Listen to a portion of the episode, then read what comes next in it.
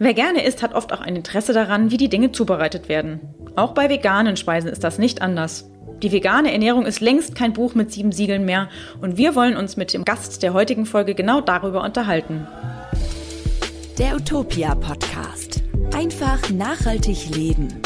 Hi, ich bin die Frenzi aus der Utopia-Redaktion und freue mich sehr auf den Gast bzw. die Gästin der heutigen Folge, Stina Spiegelberg. Stina kocht und backt vegan, ist Autorin mehrerer Bücher zu dem Thema und hat noch einige andere Dinge, die sie so umtreiben.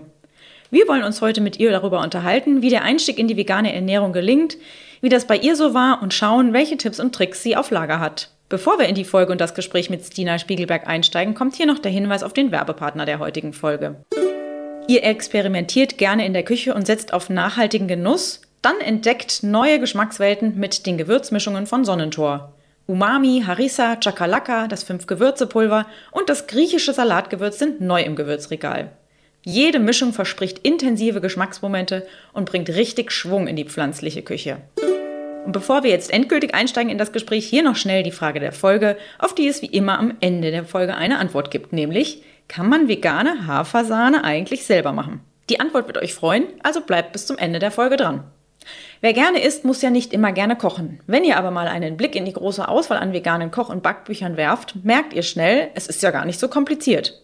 Wir unterhalten uns heute mit einem Gast oder einer Gästin, die weiß, wie köstliches veganes Kochen und Backen geht.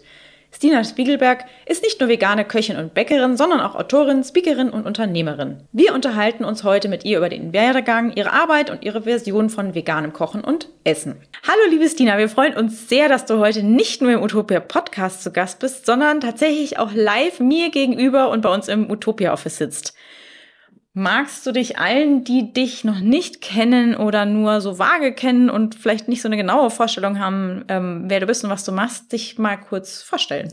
Ja, total gerne. Hallo Franziska. Ich freue mich riesig, dass ich heute bei euch bei Utopia sein darf. Also hallo, ich bin Stina Spiegelberg. Ich bin TV-Köchin, Autorin. Ähm, ich bin ganz viel im Bereich vegane Küche, Nachhaltigkeit unterwegs und gebe da mein Bestes, Menschen zu inspirieren, mal äh, vegane Küche auszuprobieren. Und auf der anderen Seite habe ich ein Unternehmen, das nennt sich die Fem School. Das ist ein Raum für Gründerinnen und Frauen, die sich selbstständig machen, mehr Selbstbewusstsein Selbstbewusstsein und Selbstvertrauen in ihre eigenen Gründungsthemen und die Findung eines Unternehmens zu investieren und einfach Spaß an der Selbstverwirklichung zu haben. Super. Wir kommen auf die Femschool auf jeden Fall später noch zu sprechen. Jetzt aber eingangs erstmal direkt die Frage, weil ich auch äh, deine, ich glaube, sind es deine beiden letzten aktuellen Bücher, die hier liegen? Ja, genau. Mhm. Die Frage direkt, wie bist du denn überhaupt selbst zum Kochen und zum Backen gekommen? Das hatte bei mir, also es hat sehr, sehr tiefe Wurzeln. Ich bin in Frankreich aufgewachsen und zur Grundschule gegangen und ich glaube, wenn man so alle europäischen Länder vergleicht, dann äh, merkt man, also in Frankreich ist schon der Genuss zu Hause und Essen und Genießen ist auch nicht einfach nur was, was man über den Tag tun mm. muss, sozusagen zur Lebenserhaltung, sondern das ist wirklich was, was eventmäßig zelebriert wird. Also selbst dich abends hinzusetzen, nur zum irgendwie Abendbrot, mhm. ähm, ist, gibt in Frankreich in der Form nicht, sondern man versucht es immer irgendwie gesellig aufzuziehen und das ist was sehr, sehr Soziales. Mhm. Und deshalb ähm, ist dieses Zelebrieren von Essen, sich Zeit lassen, auch die verschiedenen Sinne einzubinden, das war für mich einfach von klein auf schon ein Riesenthema, ohne dass das so jetzt für mich bewusst ins mhm. Zentrum meines Seins gerückt wurde, sondern einfach dadurch, dass ich an Frankreich aufgewachsen bin. Und ich glaube, der Unterschied ist mir noch bewusster geworden, als ich dann wieder nach Deutschland gezogen bin, weil du denkst ja, die Welt ist einfach so, wenn du so aufwächst. Und dann zu sehen, es geht aber auch anders. Also das war so bei mir der Grundstein, ich bin damals ähm, in der französischen Schule, eine meiner besten Freundinnen, kann man sagen, ihr Papa war Patissier oder Boulanger bei der hiesigen Boulangerie bei uns im Ort. Und äh, wir haben mit der Schule damals eine Führung in dieser Boulangerie gemacht. Und ich saß auf dieser Arbeitsfläche und habe gesehen, wie der diesen, diese Riesenbleche krokant in den Steinbackofen geschoben hat. Also ich habe diese diese Momente noch so präsent. Und das Witzige ist, meine Eltern haben die getroffen vor, es ist nicht mal zwei Monate her und haben gemeint, wisst ihr eigentlich, dass die Stina diesen Moment so präsent im Kopf hat? Und dann haben sie gemeint, ja, das war für die auch ein ganz besonderer Moment, weil sie gleich gemerkt haben, da fließt bei mir so viel Liebe und Wertschätzung mit, wie man Handwerk ausübt, was zu Genuss führt. Also das hat, ist bei mir einfach, es hat so bleibende Momente hinterlassen. Mhm ich krieg irgendwie gerade Gänsehaut, wenn ich drüber spreche. Also es ist irgendwie, ja, das war einfach so ein bleibendes äh, Moment in meiner Kindheit. Und ähm, wie es dann zu dem Thema Kochen und Backen in beruflicher Hinsicht kam, war im Prinzip, dass ich lange Zeit, ich habe in der IT gearbeitet, viele wissen das nicht, ich habe eigentlich nicht Kochen gelernt, sondern ich habe äh, Wirtschaftsingenieurwesen mit Vertiefung Elektrotechnik studiert, also ähm, mehr so in Richtung Managementberuf und habe dann auch im IT-Management gearbeitet und bin dann ins Burnout gerasselt ziemlich schnell und habe ein komplettes Jahr auf der Couch verbracht. Also wirklich depressiv, mir ging's gar nicht gut. Ich konnte nicht mal mehr irgendwie einkaufen gehen, weil diese Eindrücke und das war einfach komplette Reizüberflutung. Das war alles zu viel und das war einfach, ich hatte irgendwie nur das Gefühl, ich werde fremdgesteuert, konnte mich aber dagegen nicht wehren und habe auch nicht verstanden, dass ich irgendwie die Chance habe, was selber zu machen, sondern es war einfach nur so diese absolute Ohnmacht. Ich habe mich so so dumm wie in Watte gepackt gefühlt eigentlich das komplette Jahr und in der Zeit also ich war von einer Krankschreibung zur nächsten, habe ich nur noch versucht, irgendwie den Tag zu, auf der einen Seite zu überleben in positive Sinn in irgendeiner Form, aber auf der anderen Seite einfach irgendwie zu gestalten.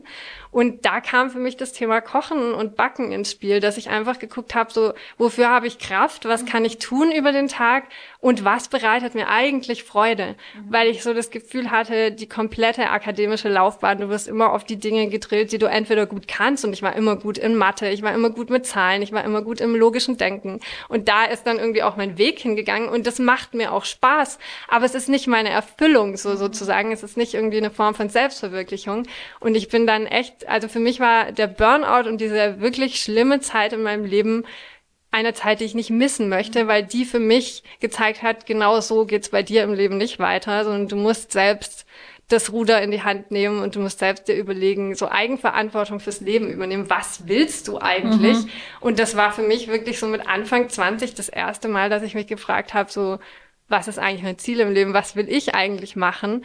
Und das kam, ohne dass ich da irgendeinen irgendwie Selbstständigkeitsgedanken dahinter hatte, erstmal nur mit dem Thema Küche, Kochen, weil ich gemerkt habe, es tut mir gut, in der Küche zu stehen, es tut mir gut, mit meinen Händen auch zu mhm. arbeiten. Also jeder, der Abi gemacht hat, ist völlig entfremdet worden von seinen handwerklichen Fähigkeiten im Normalfall.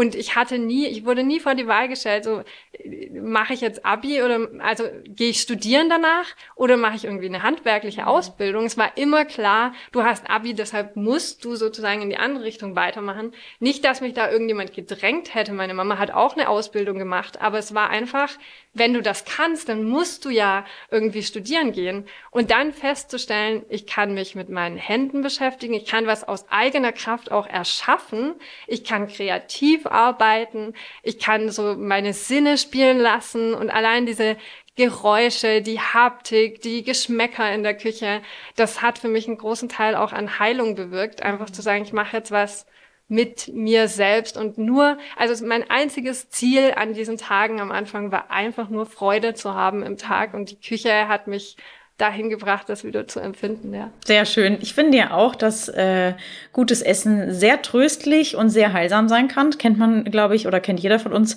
Wenn man irgendwie krank ist, dann gibt es bestimmte Dinge, die man essen möchte. Wenn man Sehnsucht nach zu Hause hat, macht man sich irgendwie bestimmte Dinge. Wenn es einem schlecht geht, macht man sich bestimmte Dinge. Also ähm, meine Oma hat immer gesagt, man soll sich nur an die Küche stellen, wenn man zum Beispiel äh, nicht wütend ist, weil man alles, was man fühlt, auch in die Gerichte reinrührt. So. Jetzt äh, zum Thema vegan. Hast du denn damals dann auch schon vegan gekocht oder hast du quasi erstmal überhaupt angefangen, dich mit Kochen und Backen und dem Ganzen zu beschäftigen? Beziehungsweise wann oder was hat dich dazu gebracht, dich für die veganen Varianten der Lebensmittel oder der Gerichte zu interessieren? Also zu dem Zeitpunkt, wo ich im Burnout lag, war ich schon vegan. Ähm, aber davor, also der erste Kontaktpunkt eigentlich mit der vegetarischen Küche, ich war ganz lange Vegetarierin, bevor ich vegan geworden bin, war damals, als ich zu Schulzeiten mit meiner Schwester zusammen noch ein Referat für sie vorbereitet habe zu Peter. Das war so mein erster Moment, wo ich festgestellt habe, okay, so die lila Kuh auf der Verpackung, die existiert nicht. Es geht irgendwie darüber hinaus und es sind Dinge, die dir freiwillig sozusagen niemand erzählt. Ähm, und das war damals für mich der Knackpunkt, ähm, zu sagen, ich, ich will jetzt vegetarisch leben. Wir haben nie richtig viel Fleisch gegessen. Es war mehr so Spaghetti Bolognese oder die Schinkenwürfel im Auflauf, so kein Sonntagsbraten oder so. Deshalb war das eigentlich erstmal ziemlich sagen wir in Anführungsstrichen leicht, weil es nicht viel Veränderung ähm, notwendig war. Und dann, als ich vegan wurde, das war eigentlich so, mein, mein Partner hat omnivor gelebt mhm. und ich vegetarisch und wir haben mehrere Jahre zu dem Zeitpunkt in einer Wohnung verbracht und das wurde aber nie großartig thematisiert, sondern das war mehr so Leben und Leben lassen. Und ähm, er hat sich dann als Neujahrsversprechen, ohne dass ich das wusste, vorgenommen, dass er jetzt vegetarisch lebt. Mhm. Und das war für uns so ein ganz neuer Ansatzpunkt, auch so der frische Wind in der Konversation, dass wir diesen Kasten vegetarische Lebensweise nochmal aufgemacht haben und tiefer gegraben haben, so was sind eigentlich unsere Beweggründe, vegetarisch zu leben und dann ganz schnell rausgefunden haben, okay, wenn wir eigentlich aus ethischen Gründen vegetarisch leben wollen, dann ist eigentlich die einzige logische Konsequenz, vegan zu leben. Mhm. Und das war 2008. Das heißt, wenn man sich mal so vorstellt, da gab's Sojajoghurt und es gab also Sojamilch, Entschuldigung, und es gab den allerersten Sojajoghurt, der kam dann in den ersten Jahren, als wir vegan waren. Das heißt, es gab praktisch nichts, das waren auch keine Berührungspunkte da. Und ich hatte erstmal, wir hatten beide so, okay, jetzt eigentlich, wenn wir das machen wollen, müssten wir uns vegan ernähren. Mhm. Und dann aber so die Frage, okay, wie machst du das? Und wie überlebst du in Anführungsstrichen? Weil die Literatur dazu gab es ja im Prinzip auch nicht. Ähm, und wir haben uns dann so eine eigene kleine Challenge gesetzt und haben gesagt, wir probieren das jetzt zwei Wochen, weil wir waren beide im Studium. Das war ein duales Studium. Das heißt, du hast gearbeitet regulär im Unternehmen und wenn du irgendwie das erste Mal mit Arbeiten anfängst, also die Zeit war knapp, sagen wir mal so. Und dann haben wir gesagt, wir probieren das mal zwei Wochen. Das muss im Alltag für uns umsetzbar sein. Und wenn es nicht klappt, müssen wir uns irgendeine Alternative suchen, wie wir ethisch, moralisch damit umgehen. Ähm, und das erste Mal in den Supermarkt gehen, das war Hardcore. Also das war jede, da gab es kein veganen Siegel, so wie heute. Es gab keine vegane Ecke. Du hast jedes Produkt umgedreht. Du hast recherchiert, was sind die Inhaltsstoffe, weil du keinen Plan hattest, so was ist Molkenerzeugnis oder was sind die ganzen verschiedenen Formen auch. Also ganz verrückt. Und das hat gefühlt so zwei bis drei Stunden gedauert. Mhm. Aber nach diesem einen Einkauf war es eigentlich schon erledigt. Also das war, wir haben nach einer Woche haben wir gesagt, ja gut, Challenge abgeschlossen, wir bleiben dabei, mhm. weil es so viel einfacher war, als wir befürchtet hatten. Mhm. Und das war unser Einstieg damals in die vegane Ernährung. Ja, richtig cool. Bevor es in der Folge und mit dem Gespräch mit Stina Spiegelberg weitergeht, folgt hier der zweite Hinweis auf den Werbepartner der heutigen Folge. Wusstet ihr, dass Umami die fünfte Geschmacksrichtung bezeichnet? Der Begriff stammt aus dem Japanischen und bedeutet herzhaft. Vor wenigen Jahren war Umami noch wenig bekannt. Heute ist es aus Suppen sowie Gemüsegerichten nicht mehr wegzudenken. Sonnentor hat für seine Umami-Kreation Biogemüse und Biokräuter kombiniert, die bereits über einen natürlichen Umami-Geschmack verfügen, wie zum Beispiel Steinpilze, Tomatenflocken und Nori-Alge. Ob veganes Melanzani-Tatar oder gebratene Reispapierfrühlingsrollen, Umami-Rezeptideen findet ihr auf www.sonnentor.com slash Rezepte. Du schreibst oder beziehungsweise hast ja inzwischen relativ viele Kochbücher äh, äh, gelesen, nicht nur gelesen, sondern auch geschrieben. Wir haben vorhin gerade noch mal gesprochen. Ich hatte, äh, bin von zwölf ausgegangen. Es sind, vielleicht weiß ich ja noch nichts davon und du hast gerade noch zwei in Arbeit. Zehn sind auf jeden Fall schon äh, draußen. Und ähm, 2008 hast du gesagt, hast du mit der veganen mit Kochen und Backen wahrscheinlich erstmal mit Kochen begonnen. Nee, tatsächlich mit Backen. Echt? Ja, weil der Hintergrund war, ich, ich überlege mir bei allem, was ich tue, immer, wo besteht eine Notwendigkeit. Mhm. Und natürlich hätte ich sagen können, ich fange jetzt mit Kochen an. Mhm. Und da gab es auch noch keine richtig guten veganen Kochbücher. Aber das Thema Backen war halt für viele wenn ich dann in Austausch mit anderen gegangen bin, ja, so kochen kriege ich irgendwie hin, mm, aber, aber, vegan backen. backen. war auch für viele der Grund zu sagen, nee, ich lebe nicht vegan, mm. weil ich kann ja dann nie wieder Kuchen essen, so ungefähr. Und mit dem Hintergrund aus Frankreich, dass mir die Patisserie so nah lag und so sehr am Herzen lag, habe ich gesagt, ja gut, ich bin mir sicher, dass buttrige französische Croissant und die Schwarzwälder Kirschtorte, die die Schwaben so lieben, mm die geht auch in vegan. -hmm. Und genau das habe ich mir eigentlich als Challenge gesetzt, als ich dann mein erstes Ach, Backbuch cool, geschrieben ja. habe. Ja. Würdest du denn, also das ist nämlich zum Beispiel auch was, was ich mir vorhin überlegt habe, wenn jemand in Frankreich aufgewachsen ist, so ganz normal in Anführungszeichen, dann hast du auch ganz normale, herrliche Croissants, normales, herrliches Mousse Schokolade und sowas irgendwie wahrscheinlich gegessen. Das heißt, du hast ja den, diese Geschmackserinnerung noch. Ist es denn so, dass du auch manchmal so Geschmäcker vermisst, weil es ja, da haben wir eben auch in der Vorbereitung schon drüber gesprochen, man das einfach nicht eins zu eins ersetzen kann. Ich glaube, es geht bei der veganen Ernährung auch nicht darum, Dinge zu ersetzen, sondern neue schöne Geschmacksrichtungen und Gerichte zu entdecken und zu kreieren. Ja, ich glaube, es geht tatsächlich wirklich um beides, mhm. weil Essen ja auch eine Form von Emotionalität mhm. befriedigt. Also wir setzen uns hin und essen um eine Erinnerung teilweise auch mhm. zu wecken. Und äh, ich glaube, viele Gerichte, die wir täglich gerne essen und die wir kennen, rühren entweder aus Kindheitstagen oder aus einer Assoziation, die man damit hat, weil es irgendwie Soul Food ist oder weil man sich halt selbst verwöhnt damit oder mhm. solche Dinge. Also ich glaube, diesen emotionalen Charakter beim Essen zu berücksichtigen, ist ganz, ganz arg wichtig. Und das war auch Ausgangspunkt für meine Bücher, dass ich mir gesagt habe, so welche Emotionalität, ich habe auch selbst fotografiert, mhm will ich auslösen in dem Moment, wo die Personen das Buch aufschlagen und bereit sind, so, sozusagen sich dieser Küche zu widmen und es ist immer eine Form von so worauf habe ich gerade Lust und was spricht mich an und ich glaube das ist was was ganz wichtiges was wir oft beim Kochen und auch Backen vergessen und auf der anderen Seite also deshalb müssen diese Klassiker auf jeden Fall ich sage mal in Anführungsstrichen befriedigt werden wenn ich jetzt vorhab irgendwie ich habe voll Lust auf Gulasch mhm. dann muss mein Anspruch an Textur Geschmack und so weiter von dem Gulasch auch erfüllt werden wenn ich von dem klassischen Gulasch spreche mhm. also das geht nicht dass dann auf der Karte was steht was nachher überhaupt nicht schmeckt und was im entferntesten irgendwie irgendwie die Gulaschgewürze ja. beinhaltet, sondern es muss eins zu eins das sein, was der Titel verspricht sozusagen. Mhm. Genauso bei einer Schwarzwälder Kirschtorte, bei Petit Four, bei Eclairs, bei Macaron,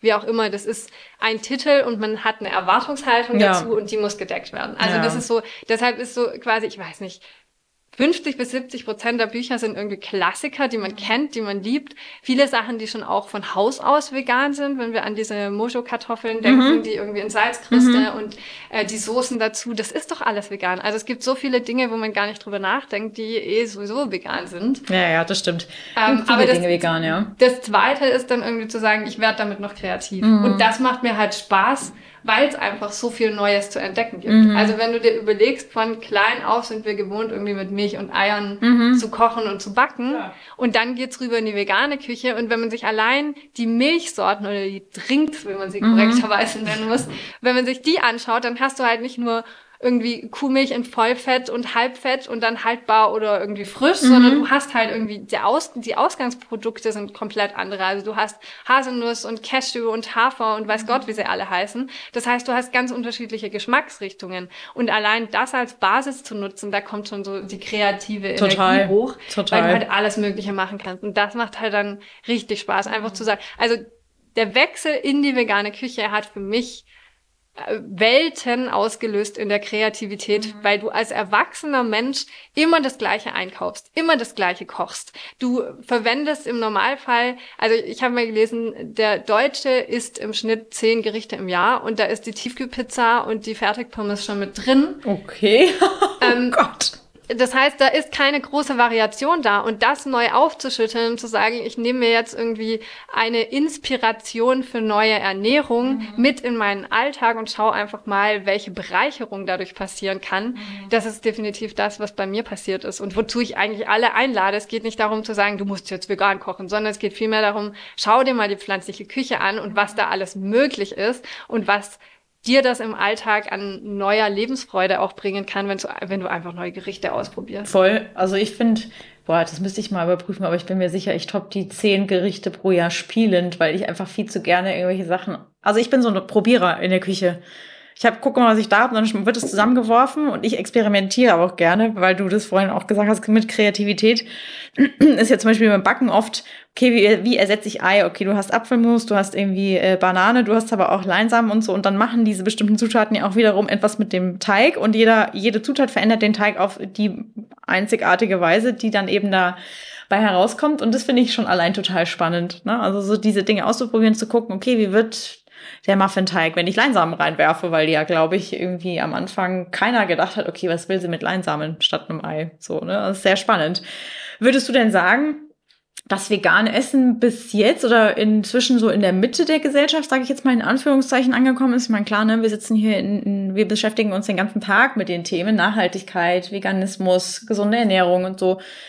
Aber ich habe schon noch das Gefühl, dass das so im Vergleich zu, sagen wir mal, ja, von vor zehn Jahren hat sich da schon enorm viel getan. Also ich meine, gerade wenn du einfach guckst, der Veganuary läuft irgendwie gefühlt jetzt äh, drei, seit drei Jahren wirklich omnipräsent, hat man so den Eindruck. Es gibt wahnsinnig viele Produkte. Also du bist ja heute, ne, wenn du jetzt sagst, ihr seid erst mal zwei, drei Stunden im Supermarkt verschwunden und habt euch irgendwie im Selbststudium alles beigebracht. Heute ist es ja so, du hast das Vegan-Label, du hast irgendwie in den Supermärkten schon allein die Regale, da steht schon fett vegan oben drüber, dass man eigentlich die Arbeit ist erledigt. Man muss es nicht mehr selber machen. Es gibt auch für alles Ersatzprodukte. Also genau. Also selbst aus diesen Gewohnheiten Ei. wird man gar nicht rausgerissen. Genau. Man hat inzwischen veganen Käse, vegane genau. Wurst, alles. Genau. Vegane Creme fraiche. Ja, genau. Also würdest du denn sagen, dass es so in der Mitte der Gesellschaft angekommen ist mittlerweile so? Also ich würde sagen, die Begrifflichkeit ist in der Mitte der Gesellschaft angekommen. Jeder weiß so grob, was man sich unter vegan vorstellen mhm. kann die Lebensweise von Veganismus ist noch nicht da angekommen, nee, ne? wo ich sie gern sehen möchte. Also äh, allein die Natürlichkeit von, es stehen mindestens genauso viele pflanzliche Gerichte auf der Karte wie omnivore Gerichte oder dass man Aufpreis zahlen muss für einen Pflanzendrink. Mhm. Ähm, dass einen teilweise ja der Koch auch komisch anschaut oder man einfach nur einen Salat bekommt und einen dann jeder mitleidig anschaut und sagt so, ja, das würde ich, nein, sage ich, nein, ich will das auch nicht jeden Tag nur essen, so ein Salat. Also das ist noch nicht da angekommen, wo ich es mir wünsche. Ich glaube, da kann sich in der nächsten Zeit noch ganz, ganz viel bewegen. Wir haben die Möglichkeiten jetzt offen und das Sichtbarkeitsfenster für dieses Thema geöffnet. Wo ich noch einen ganz, ganz großen Hebel sehe, ist einfach in Unternehmen. Also mhm. gar nicht konkret nur zu sagen, jeder Endverbraucher wird angesprochen, weil ich glaube, diese, dieser Dominoeffekt, der ist angelaufen und der wird unweigerlich passieren. Das kann man jetzt noch weiter anstoßen, mehr Raum für Möglichkeiten öffnen, Interaktion, äh, weitere Angebote schaffen, so dass der Wechsel einfach passiert. Aber ich glaube, wenn ich mir anschaue, in Unternehmen das Thema Nachhaltigkeit, Veganismus, Kantine, also sagen, genau. überhaupt genau so für mich, für mich hängt das alles zusammen, auch ähm, durch mein Burnout und die Depression. Also das Thema Nachhaltigkeit schließt für mich so die, diese ökologischen Faktoren, aber auch den Faktor Mensch mit ein und das Thema Ernährung. Also deshalb ist das irgendwie für mich. Sollte ja auch immer ganzheitlich betrachtet werden, ne? weil du ja äh, selten Dinge separiert von anderen äh, Einflüssen betrachten kannst. Also zum Beispiel der Mensch in der Umgebung, wo er eben arbeitet, ich meine, es wird dir sicherlich auch so gegangen sein, wenn du irgendwie jetzt zum Beispiel alleine nur auf deine Ernährung achten willst und willst nicht jeden Tag Currywurst mit Pommes essen oder Schnitzel mit Bratkartoffeln oder was weiß ich was, was es da alles gibt, dann bist du ja meistens auf den verlorenen Posten des Salatbuffets geschoben, also wenn es überhaupt eins gibt. Mhm. Und ähm, da gebe ich dir schon vollkommen recht. Also ich und die hatten irgendwann, ich glaube, es gab ja mal irgendwie, das war noch vor Corona, gab es doch mal irgendwie auch so einen so einen Anlauf, äh, einen vegetarischen Tag in der Woche und so. Das würde ich mir auf jeden Fall auch wünschen und du bist ja auch viel unterwegs. Ich bin auch viel unterwegs und da würde ich mir zum Beispiel auch wünschen, auf den Raststätten, in den Gaststätten, in der, äh, ja, in den Zügen, auf den Flughäfen und so, dass da einfach auch die Möglichkeit bestehen würde, zumindest einfach, also es muss gar nicht vegan oder vegetarisch sein. Ich hätte einfach gerne mehr Zugriff auf Obst und Gemüse. Also, ne? Ja, das frisch. ist genau der Punkt. Also deshalb meine ich so diese Komponente Mensch auch mit mhm. einbeziehen. Ich glaube, wir leben vor allem in den westlichen Ländern, aber Deutschland ist da ganz weit mit davor, äh, um diese, dieser Druck steigt, mhm. um höher, schneller, weiter. So der, die Ressource Mensch ist nur noch in Zahlen existent in gewisser Form und wir müssen da zurückgehen und den Menschen als Individuum in gewisser Weise Weise betrachten. Aber da kann auch jeder Einzelne Verantwortung für sich übernehmen. Ich merke das ja selbst als Selbstständige mit Unternehmen, ähm, mit Verantwortung für andere, dass es so leicht fällt zu sagen, ich arbeite jetzt noch länger, ich arbeite noch härter, ich habe das nächste Projekt, was vor der Tür steht, ach, das fange ich schon mal an. Mhm. Also einfach zu sagen, so wie viel ist mir eigentlich meine Zeit wert und wie viel Freude möchte ich eigentlich empfinden bei dem, was ich mache. Und ich komme da immer wieder auf die Wurzel zurück von, warum habe ich mich eigentlich selbstständig gemacht? Mhm. Das war, weil ich meine Freude über die vegetarisch-vegane Ernährung oder über die vegane Ernährung, was sage ich denn, mit anderen Menschen teilen wollte. Und wenn ich das jetzt vergesse in meinem Alltag und wieder zurückruder zu, ich arbeite ein Projekt nach dem anderen ab, und so läuft halt auch in Unternehmen, dass Unternehmen zum einen die Verantwortung übernehmen und sagen, uns ist der einzelne Mitarbeiter wichtig. Mhm. Und das fängt halt bei der Ernährung an, aber das schließt andere Komponenten genauso mit ein. Und zum anderen aber auch, und das macht die neue Generation viel, viel besser, als wir das noch gelernt haben. Die sind viel besser in der Lage für sich und ihre Visionen einzustehen und zu sagen, äh, wenn ich, wenn ich meine Tage habe, dann möchte ich aber irgendwie einen Urlaubstag mehr im Monat oder, also das sind Anforderungen, wo jetzt auch schon meine Generation mit irgendwie so fast überrumpelt ist, weil ich mir denke, oh, wie cool auf der einen Seite, auf der anderen Seite, hoch, das äh, wirft ja das ganze irgendwie Arbeitsrecht über den Haufen. Ich finde es total spannend und schön zu sehen und vor allem halt auch in der Begleitung zwischen, weißt du, ich bin ja immer so ähm, Bindeglied zwischen eigentlich Wirtschaft, Unternehmen, mhm. ähm, im Bereich der Nachhaltigkeit, aber auch Ernährung und dann mit den Endverbrauchern mhm. und gucke mir immer an, so was können Unternehmen auf der einen Seite produzieren, wovon nachher Veganer und Veganerinnen profitieren, auf der anderen Seite auch, wie, wie kann das in die andere Richtung gehen. Und ich schaue mir da einfach so gerne an, wie, wie kann sich das gemeinsam weiterentwickeln und wie können wir den Raum für Wachstum öffnen. Und wenn ich dann sehe, was auch auf der Arbeitswelt gerade passiert, dass mehr Selbstverwirklichung gefordert wird, so wie ich das halt vor 13 Jahren gemacht habe und wie gut dir das tut und das halt auch im Essen zu implementieren. Es ist so ein einfacher Schritt, weißt du, zu sagen, irgendwie, ich mache mich jetzt mit meinem Hobby selbstständig, ist irgendwie ein Riesenstatement, es verändert dein komplettes Leben. Aber zu sagen, ich gehe jetzt einfach mal in die Küche und anstatt jetzt hastig mir die Tiefkühlpizza irgendwie reinzuschieben, nehme ich mir eine, ja, oder das ist ja wahrscheinlich schon ein großer großer Act für jeden, der noch nie gekocht hat. Ähm, aber vielleicht einfach zu sagen, irgendwie, ich mache jetzt mir mal Nudeln mit Tomatensauce mhm. und mache das selber und stehe hin und mache nicht mein Handy an in der Zeit mhm. und stelle mich einfach hin und genieße das und schau mal, was für Gewürze kann ich denn dafür einkaufen? Was riecht für mich gut? Was schmeckt für mich gut? Was für Obst- und Gemüsesorten mag ich eigentlich gern? So, das ist für mich so der Ansatzpunkt von Self-Care. Mhm. Weil was du täglich reinsteckst, daraus besteht ja auch dein Organismus. Und ich finde, also die, die Essenz, sozusagen das größte Learning aus dieser Erfahrung damals im Burnout war, dass es so einfach ist, sich hinzustellen und zu kochen und dieser Mehrwert und diese Energie und Liebe, die du zurückkriegst, wenn du in ein Gericht Energie reinsteckst, mhm. das ist unendlich und so schön und es fühlt sich an wie Liebe auf dem Teller. Ja, ist ja auch, du bist ja auch, was du isst, ne? Also das ist schon so ein wahrer Satz, den mancher vielleicht nicht so gerne hört, aber es ist halt einfach so. Jetzt hast du ja damals einen Kochblog äh, gestartet. 2010 war das, glaube ich. Ja, im April. Ich weiß genau. noch wie gestern. Ja, also ist ja auch schon echt jetzt, ne? Jetzt sind es 13 Jahre sind es jetzt her. Verrückt, wenn man überlegt, was sich bis dahin äh, oder was sich seitdem alles getan hat. Und ähm, du hast verschiedenste Dinge gemacht. Also du hast äh, unter anderem das ähm, Plant-Based Institute mitgegründet. Ich glaube, das ist das erste vegane Institut oder erste Institut für vegane Ernährung überhaupt gewesen in Deutschland, wenn ich mich richtig erinnere. Ähm, dann hast du mit äh, einer Freundin oder Bekannten ein Frauennetzwerk gegründet, das Mindful Women. Und bis jetzt aus diesem Mindful Women ist dann ähm, dein neuestes Baby entstanden. ja. Ähm, und magst du uns mal erzählen, wie du äh, einfach auf die Idee gekommen bist aus jetzt zum Beispiel, ne, also Plant-Based Institute, das kann man sich, glaube ich, ganz gut vorstellen, aber eben auch, äh, wie die Idee zu dem Frauennetzwerk entstanden ist und auch eben zu deinem neuen Projekt. Ich weiß gar nicht, ob es überhaupt noch so neu ist. Also es ist schon ein bisschen. Es ist ziemlich genau so alt wie meine Tochter, weil ich das ah. damals im Wochenbett gemacht habe. Bei mir entstehen immer die schönsten Projekte in dem Moment, wo ich Ruhe habe. Wo ich, ich hatte mir ein Vierteljahr Zeit genommen und lag da und dann dachte ich so, hey, wenn ich jetzt, wann dann?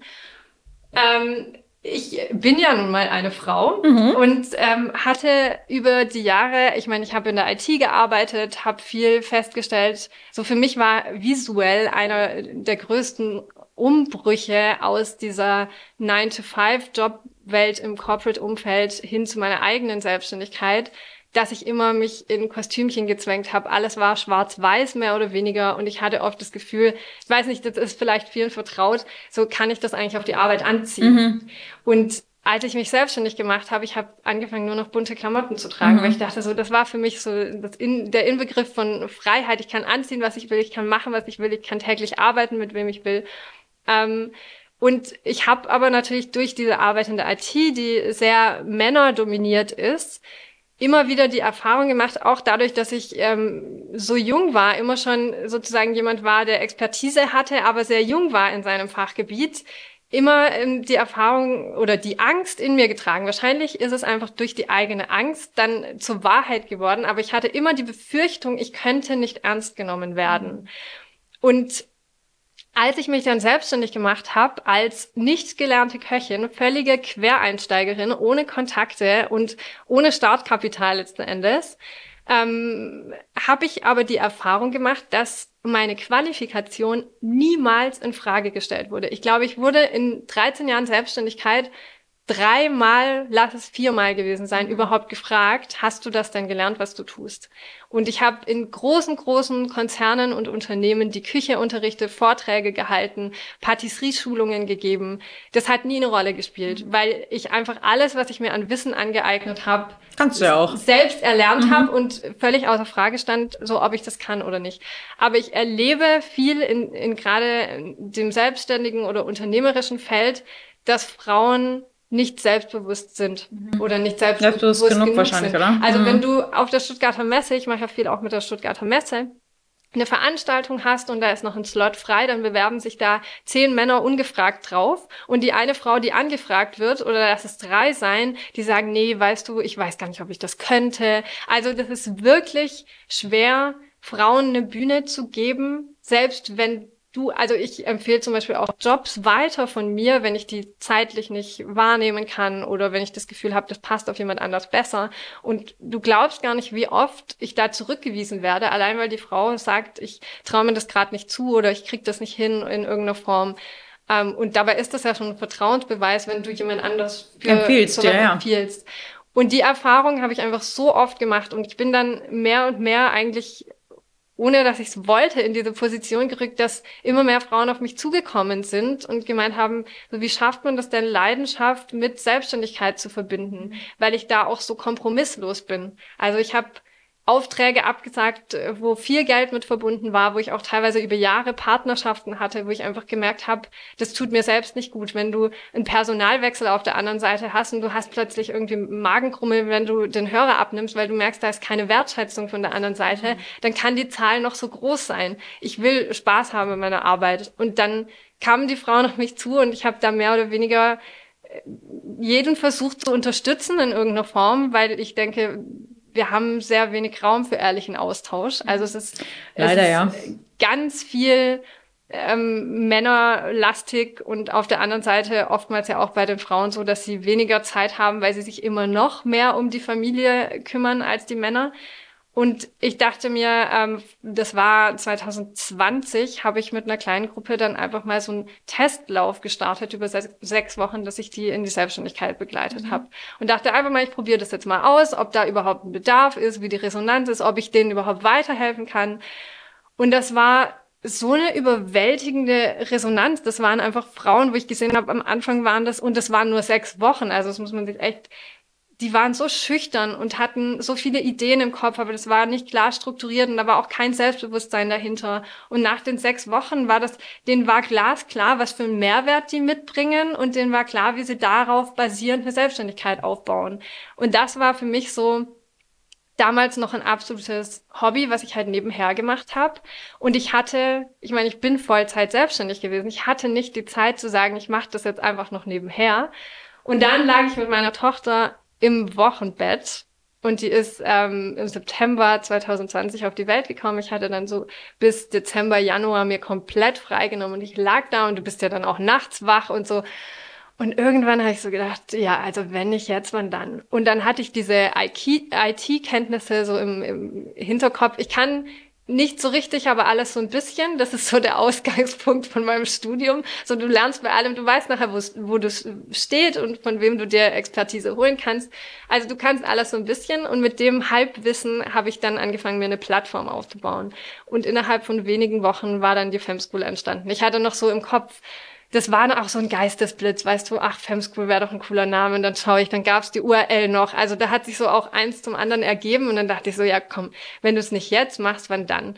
Und dann habe ich neben meiner Vollzeit-Selbstständigkeit die Femschool gegründet. Und Noch eine zweite Voll Selbstständigkeit aufgebaut, oder? Ein komplettes Unternehmen mhm. in sechs Wochen hochgezogen. Mhm. Und ich habe im Januar eine Challenge damit gemacht und da haben 500 Frauen teilgenommen.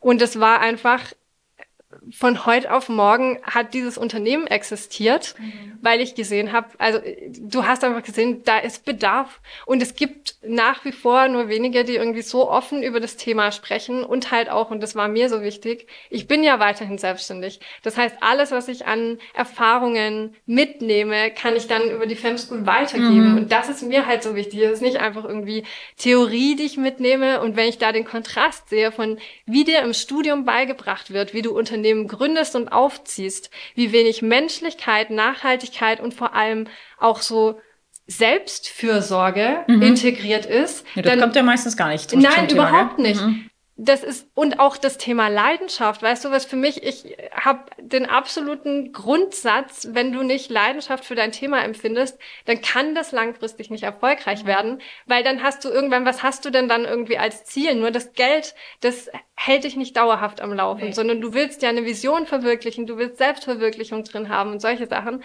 Aber das dann wiederum zu verknüpfen mit ich verdiene Geld also das ist, was ich ganz viel begleitet habe, sind auch Frauen, die sich mit dem Thema erstmal ehrenamtlich irgendwie engagiert haben oder gesagt haben, ja, ich unterstütze halt Freunde und so weiter, aber dann wiederum überhaupt keine Strategie finden, um das zu monetarisieren, weil man immer im Kopf hat, ja, ich mache es ja gerne, dann muss ich ja kein Geld dafür nehmen. Und das, dieser Satz, der hat mich, glaube ich, so getriggert, dass ich gesagt habe, nee, gerade weil du es gerne machst, machst du es besser und du erschaffst einen großen Mehrwert, wofür andere Menschen für die Leistung, für die Form von Leistung bereit sind, Geld zu bezahlen. Also allein diese Verknüpfung von Frauen und Geld und zu sehen, was für negative Glaubenssätze uns da ein Leben lang begleiten, wo wir immer das Gefühl haben, wir müssen unter Licht, unter den Scheffel stellen. Nur dann sind wir demütig und nett und lieb und treten niemand auf den Schlips. Also wir fallen gerade sehr viele Schimpfwörter ein. die wir hier nicht äh, aufnehmen, Nein, das ist keine einfach, bieten, weißt du, aber, aber das sind Dinge, die, die können einen wirklich maßgeblich triggern. Ich habe gesagt, ich wandle das in positive genau. Energie und möchte all diese Frauen unterstützen, zu sich selbst zu finden und endlich bereit zu sein, Raum in ihrem eigenen Leben einzunehmen. Voll, ist ja auch total wichtig. Also, dass man, weil ich glaube schon auch, dass das, was du gesagt hast, ohne Leidenschaft für das, was man tut, ähm, hält es dich nicht lange dort. Klar gibt's Leute, die müssen, die können nicht anders.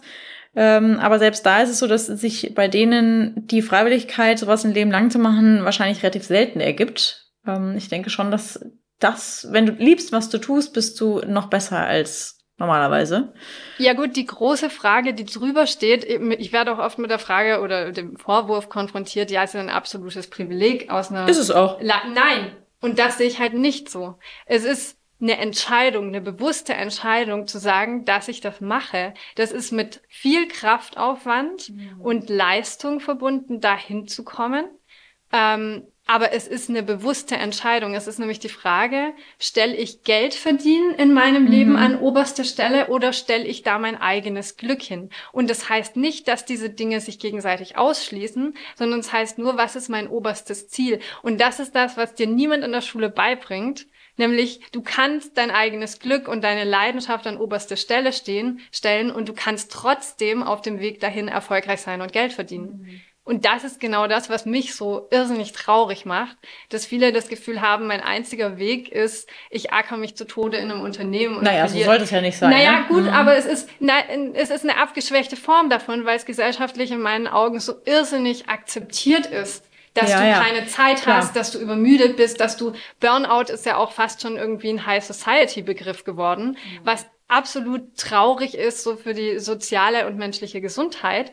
Und zurückzukommen und zu sagen, ich priorisiere jetzt einfach mich selbst. Und gerade als Frau klingt das ja oft nochmal dreifach egoistisch. Können die wenigsten vertragen, ne? wenn man halt dann auch vor den, also den erstens den Spiegel vorgehalten bekommt und du dann halt auch siehst, dass es anders geht, dass du sehr wohl funktioniert, äh, sich selbst äh, an erste Stelle zu setzen. Aber es ist halt, wirft dann vielleicht auch auf sich selbst unbequeme Fragen zurück.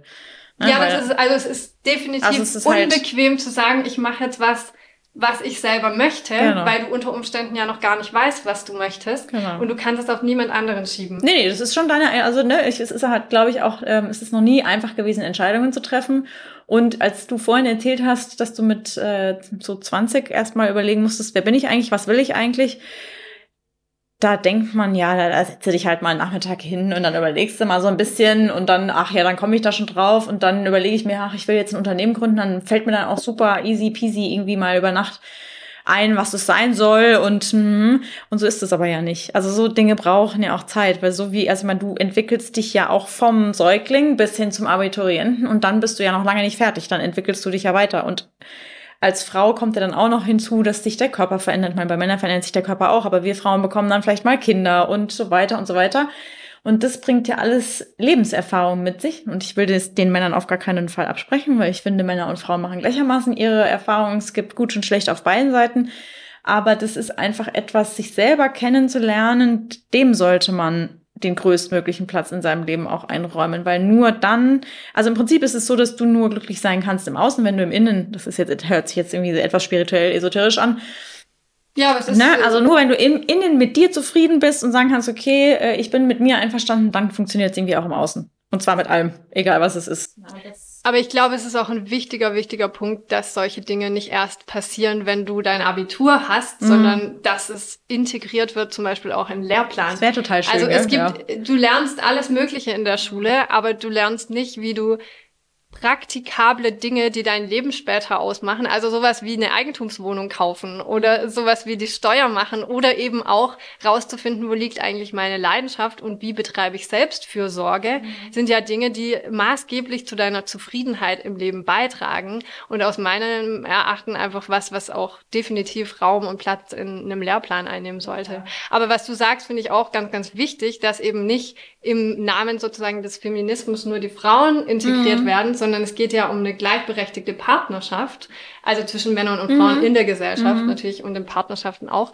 Aber ich habe das Thema ganz, ganz oft auch mit meinem Mann im alltäglichen äh, Umfeld, weil mein Mann ist zu Hause geblieben, arbeitet 50 Prozent, war ein komplettes Jahr, 13 Monate zu Hause nach ähm, der Geburt und hat sich um die Kleine gekümmert. Mhm. Also wir haben sozusagen vertauschte Rollen. Mhm. Und es ist sehr, sehr spannend zu sehen, was für Dinge man bei Frauen gesellschaftlich als völlig normal erachtet. Also zum Beispiel auch, wir haben geheiratet, er hat meinen Namen übernommen. Mir war gar nicht so bewusst, welche Behörden eine Frau alle angehen muss, wenn sie ihren Namen wechselt. Also deine Krankenkassenkarte, deine ähm, Bankkarte, was da alles für ein Rattenschwanz dranhängt. Und dann halt auch so Sachen wie, ähm, du, du kommst in einen neuen Beruf oder dein alter Beruf wird runtergeschraubt auf die 50 Prozent. Was für Konsequenzen hat das? Was für ein Ansehen von deinen Kollegen hat das? Mit was für Kommentaren wirst du konfrontiert? So ganz oft, ach, du hast ja einen tollen Mann. Mhm. Und ich sage so, ja, ich, ich steck so zwischen ja, ich, ich weiß, dass ich den besten Mann auf der mhm. Welt habe, aber ich steck so zwischen Hochachtung dafür, dass er das tut und eigentlich schon wieder eine Rüge für mich selbst, weil ich finde, das sollte viel normaler sein, dass Männer das auch gleichberechtigt tun wie Frauen. Ja, oder dass man einfach zumindest zusammen entscheiden kann, wer von beiden jetzt zu Hause bleibt und es einfach erstmal egal ist, ob es Mann oder Frau ist. Also das fände ich am besten, wenn einfach das Paar sich überlegt, wer würde lieber zu Hause bleiben. Wenn das einfach möglich wäre, dass beide ohne Probleme irgendwie, ne, also ich könnte mir vorstellen, dass dein Mann sicherlich andere Kommentare hört, als wenn du jetzt irgendwie zum Beispiel gesagt hättest, okay, ich bleibe irgendwie 50 Prozent daheim weil das ja heute zum Beispiel, das ist auch etwas, was mir immer wieder auffällt, wenn du überhaupt irgendwie länger als ein Jahr daheim bleibst, ähm, mhm. das da eckst du ja auch schon an. Also das ist ja, wenn Leute sich oder Frauen sich bewusst dazu entscheiden zu sagen, nee, ich möchte, dass mein Kind nicht in die Kita gehen muss, sondern es soll irgendwie erst oder erst in den Kindergarten gehen, meinetwegen.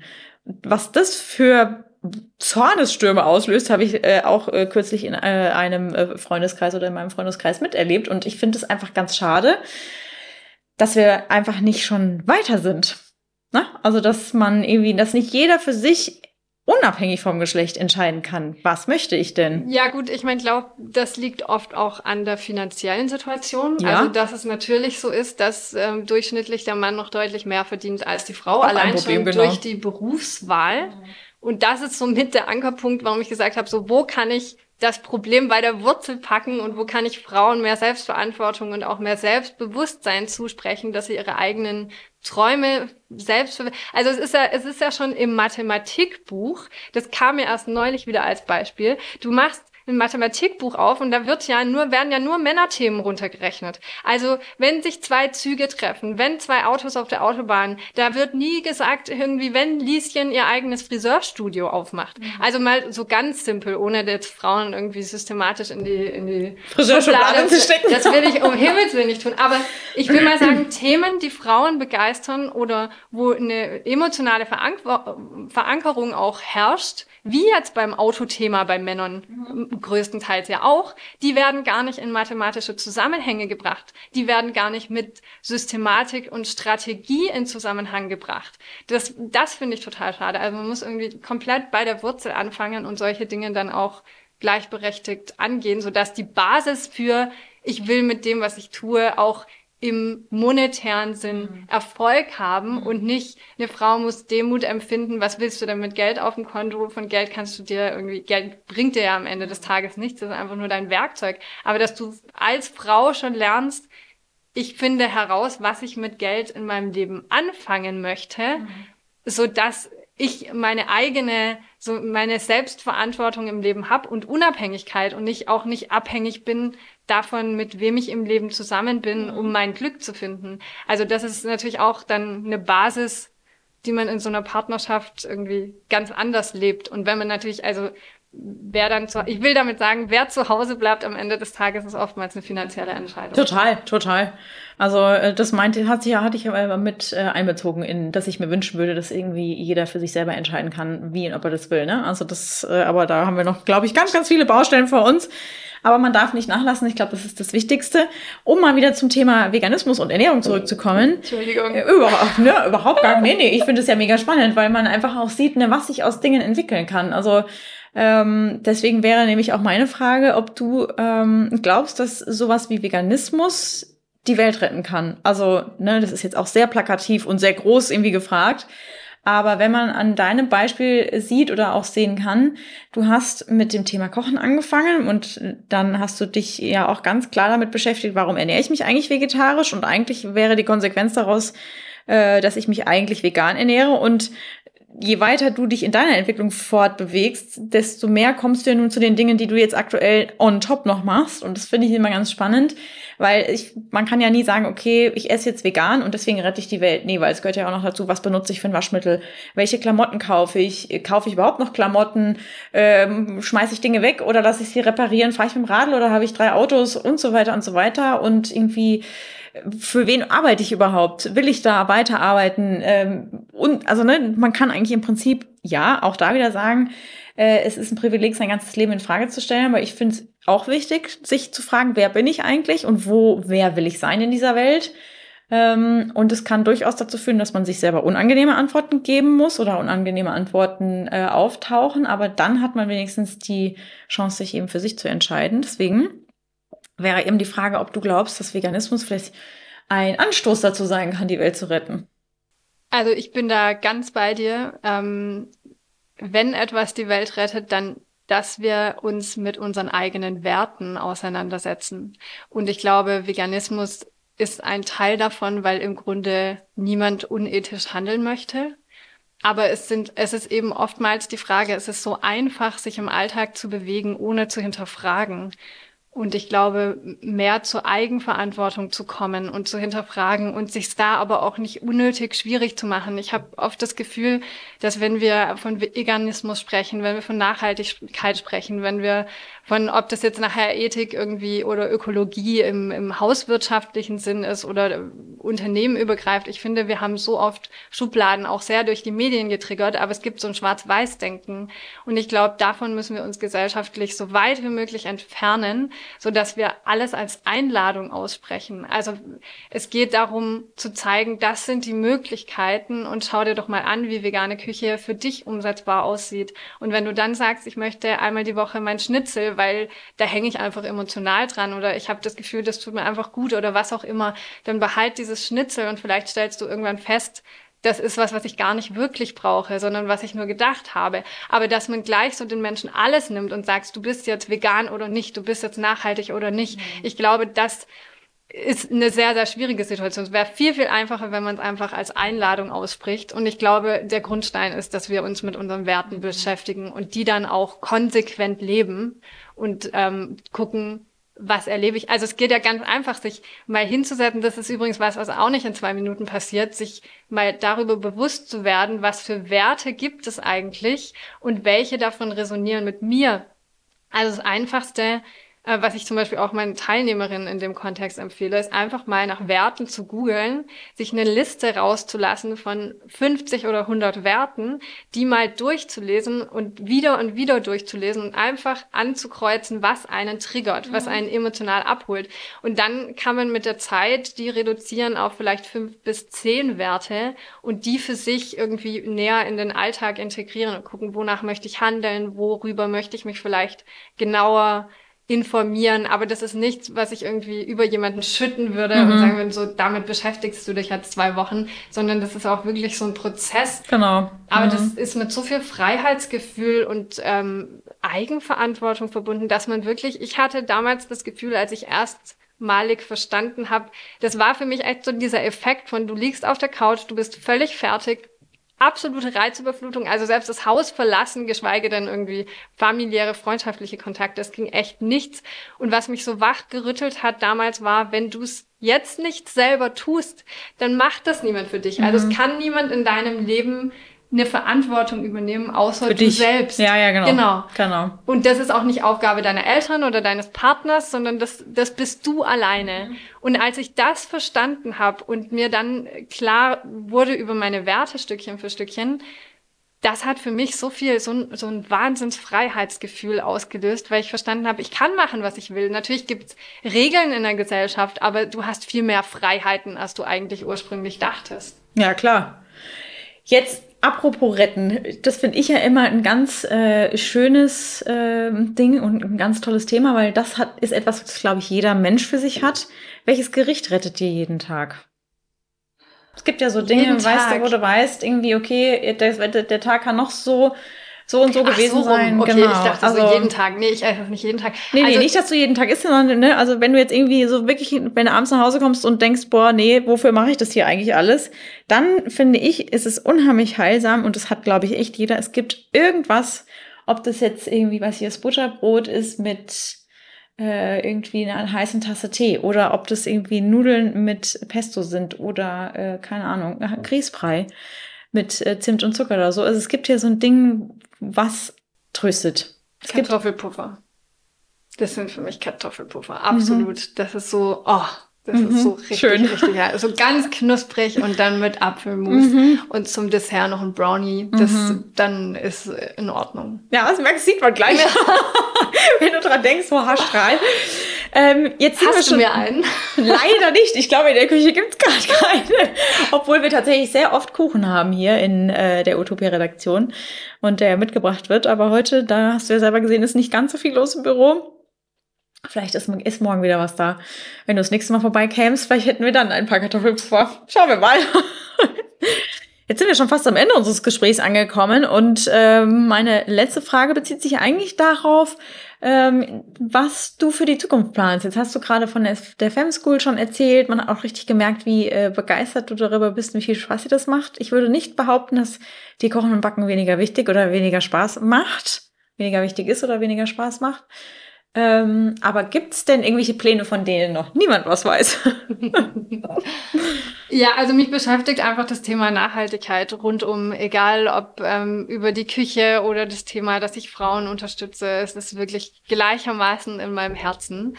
Ähm, ich werde in Zukunft noch mehr in die Richtung gehen, ähm, mein Speaking zu verstärken, weil ich immer versuche, mit dem, was ich tue, möglichst viel Hebelwirkung zu haben und Menschen zu unterstützen und Veränderungen in der Welt irgendwie zum Positiven zu bewirken. Und ähm, deshalb werde ich viele Vorträge zum Thema Nachhaltigkeit auch in Unternehmen ähm, mehr halten und auch um diesen menschlichen Faktor mehr herauszuholen und Nachhaltigkeit eben nicht nur als Ressourcenschonen zu sehen mhm. und als wiederum eine Zahl, sondern eben weg von Kennzahlen zu kommen und wieder hin zu mehr Menschlichkeit. Und ich glaube, das brauchen wir alle noch ganz viel. Ähm, und sonst für mich wird äh, Kochen und Backen hat für mich einfach einen riesigen riesigen emotionalen Wert einfach so in meinem ganzen Leben. Das heißt, äh, du hast vorhin von zwölf Büchern gesprochen, vielleicht werden es noch zwölf. Mal schauen. Ja, genau. Mir schwebt auch irgendwann mal vor, noch ein, ein Sachbuch in irgendeiner Form zu schreiben oder vielleicht ein Ratgeber, weil ich das Gefühl habe, so den ganzen Weg, den ich durchgemacht habe, äh, von wirklich harte Tage hin zu unglaublich viel Freude und Leichtigkeit in meinem Leben. Ähm, das ist was, was ganz, ganz viele Menschen inspiriert und wodurch ich einfach unterstützen kann auch. Also vielleicht ähm, geht es auch irgendwann mal noch in die Richtung.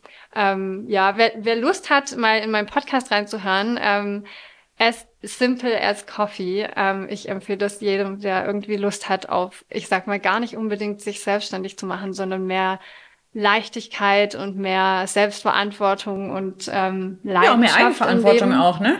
Ja, mhm. und der Titel übrigens, falls ich das noch kurz erwähnen darf, ähm, es geht nicht darum zu sagen, irgendwie Selbstgründen ist so einfach wie eine Tasse Kaffee, sondern es geht vielmehr darum, wenn man sich anschaut, wo Kaffee herkommt und was für weite Wege der gegangen ist und dass du dich dann mit völliger Selbstverständlichkeit morgens hinsetzt und in zehn Minuten so diese Tasse Kaffee genießt und diesen Moment auch so genießt, dann möchte ich gerne oder trage ich mit diesem Podcast dazu bei, diese Selbstverständlichkeit zum Thema Frauen und Gründung mhm. für dich in diesen zehn Minuten zu vereinen. Das kann nämlich, du brauchst nicht immer ganze Wochen oder Monate oder Jahre, um etwas entstehen zu lassen, sondern du kannst mit ganz viel Selbstverständlichkeit und wenig Aufwand so viel in deinem Alltag bewirken und zum Guten verändern und deshalb as simple as coffee. No, und jetzt sind wir am Ende unseres Gesprächs angekommen und wenn ihr Lust habt, da mal reinzuhören, macht das gerne und ich bedanke mich auf jeden Fall sehr herzlich, dass du heute extra zu uns gekommen bist. Es hat mich wahnsinnig gefreut, das Gespräch mit dir zu führen, auch so vis-à-vis, -vis, was ich immer am schönsten finde. Und ich habe mir deine Bücher zwar schon angeschaut, äh, meine Kolleginnen haben sie sich auch schon intensiv angeschaut, aber das werde ich jetzt auch nochmal machen, weil ich äh, tatsächlich auch demnächst wieder Geburtstage habe und äh, immer jetzt immer entschieden habe, ich werde nur noch vegane Kuchen mitbringen, verschiedene ausprobieren, weil ich auch ganz stark äh, gegen das Argument bin, ja, das mit dem veganen Backen und so, das ist ja alles viel zu kompliziert. Also in diesem Sinne, vielen Dank, dass du heute da warst. Tausend Dank, es war so, so schön mit dir, als Danke. würden wir uns schon ewig kennen. Ja. Und wer weiß, vielleicht kommst du ja noch mal her. Sehr gerne, jederzeit. Ich stehe auf der Matte. Ja, sehr gut. So, das war's mit dem Gespräch für heute. Ihr habt sicher viel mitgenommen und könnt es kaum erwarten, die veganen Kochlöffel zu schwingen. Dabei viel Vergnügen. Passend dazu gibt es hier vor dem Ende der Folge noch die Antwort auf die Frage vom Beginn. Kann man vegane Hafersahne eigentlich selbst machen? Und die Antwort lautet, ja, man kann. Und das ist noch nicht mal schwer. Alles, was ihr braucht, ist folgendes.